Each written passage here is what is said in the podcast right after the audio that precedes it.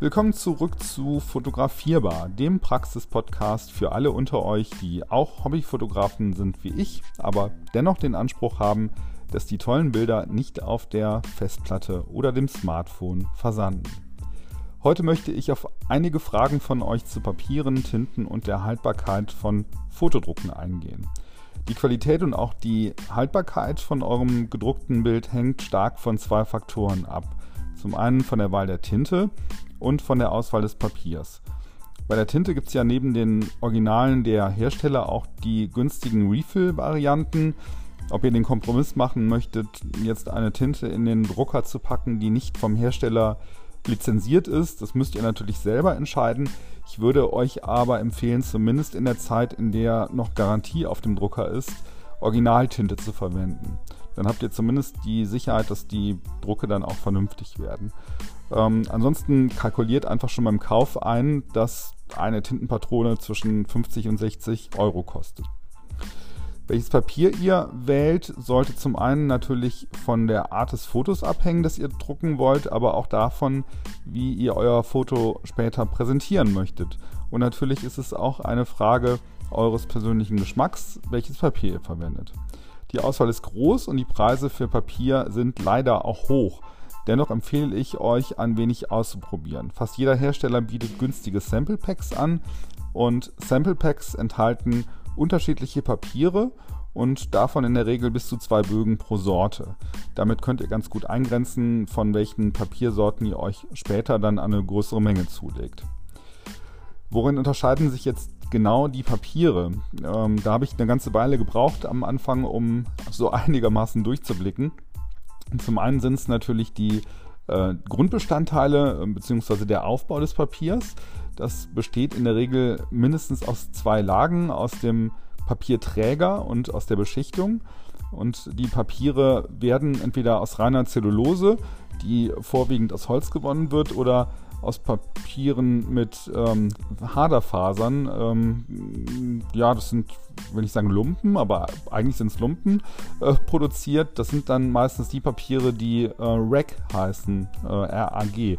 Daneben gibt es ganz viele Papiere, die Haderfasern und Zellulose kombinieren.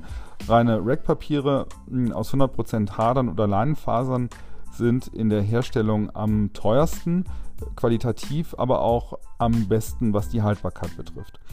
Wichtig für die Haltbarkeit ist auch, dass das Papier säurefrei ist und der pH-Wert von 7 nicht unterschritten wird. Das seht ihr aber dann auch in den Spezifikationen, die ihr auf den Internetseiten der Hersteller findet. Wenn ihr mal auf Hahnemühle ähm, zum Beispiel schaut, dann werdet ihr feststellen, dass dort diese Angaben nachzulesen sind. Die Beschichtung des Papiers verändert natürlich äh, auch die Saugeigenschaften. Und ähm, ja, die Farbe des Papiers, ähm, also der Weißgrad oder die Leuchtkraft ist auch nicht ganz unwichtig. Je weißer das Papier ist, umso höher ist der Kontrast und umso größer der Farbumfang, den ihr erreichen könnt. Um das Papier weiß zu bekommen, wird es normalerweise gebleicht oder mit optischen Aufhellern versehen.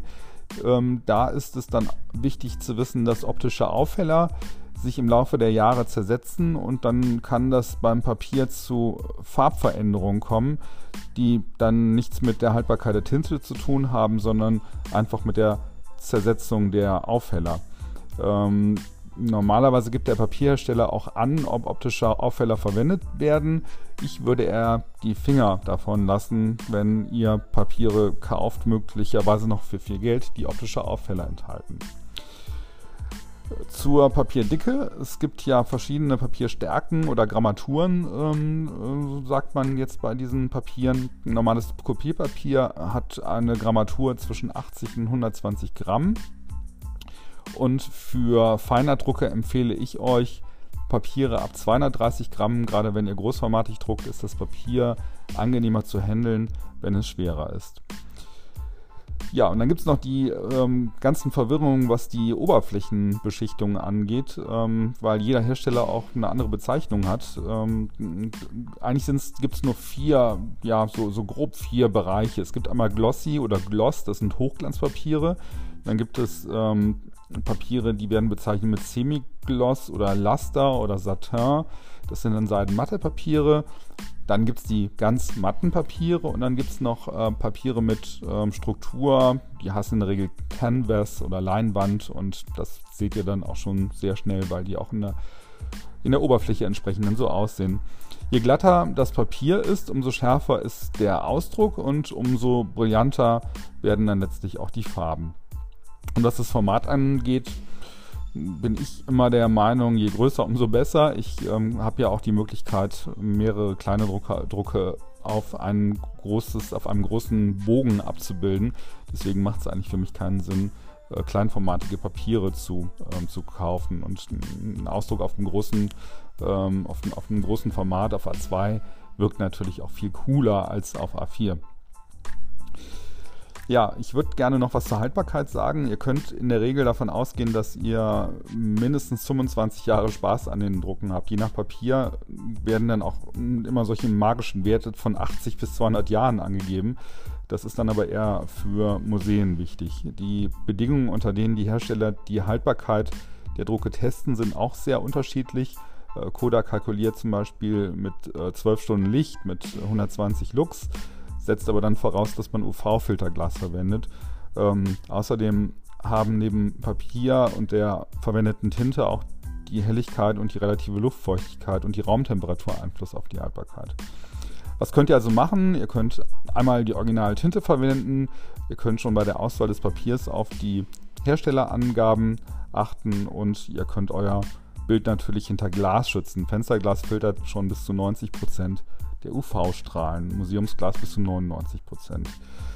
Beim Handling der Papiere solltet ihr möglichst immer Baumwollhandschuhe tragen. Die Papiere sind alle sehr empfindlich gegen Fett und Schweiß und das merkt ihr dann spätestens, wenn ihr gedruckt habt oder ähm, wenn, die, ähm, wenn sich die Farben an diesen Stellen verändern. Also Baumwollhandschuhe sind eigentlich Pflicht beim Handling mit diesen Papieren. Und dann solltet ihr auch noch darauf achten, dass ihr die beschichtete Seite bedruckt. Mir ist es auch schon passiert, dass ich ein mattes Papier bedruckt habe und man, da kann man oftmals nicht wirklich gut sehen, ähm, was ist denn jetzt die beschichtete Seite. Muss man ein bisschen schauen, kriegt man, wenn man es gegen das Licht hält, dann aber schon hin. Ähm, na, ansonsten habt ihr die Rückseite des Papieres bedruckt. Das wäre doof. Ja, und vor dem Rahmen solltet ihr mindestens 24 Stunden warten, damit die Feuchtigkeit der Tinte aus dem Papier kann. Äh, den Fehler habe ich nämlich am Anfang auch gemacht, dass ich zu früh gerahmt habe und dann hat sich das Papier im Passepartout verzogen und das ist dann irgendwie schon ärgerlich, gerade dann, wenn man sich ein Passepartout gerade extra hat anfertigen lassen jo, das war's für heute zu ganz vielen Themen zu Papieren, zu Tinte und zur Haltbarkeit. Bis zum nächsten Mal. Macht's gut. Tschüss.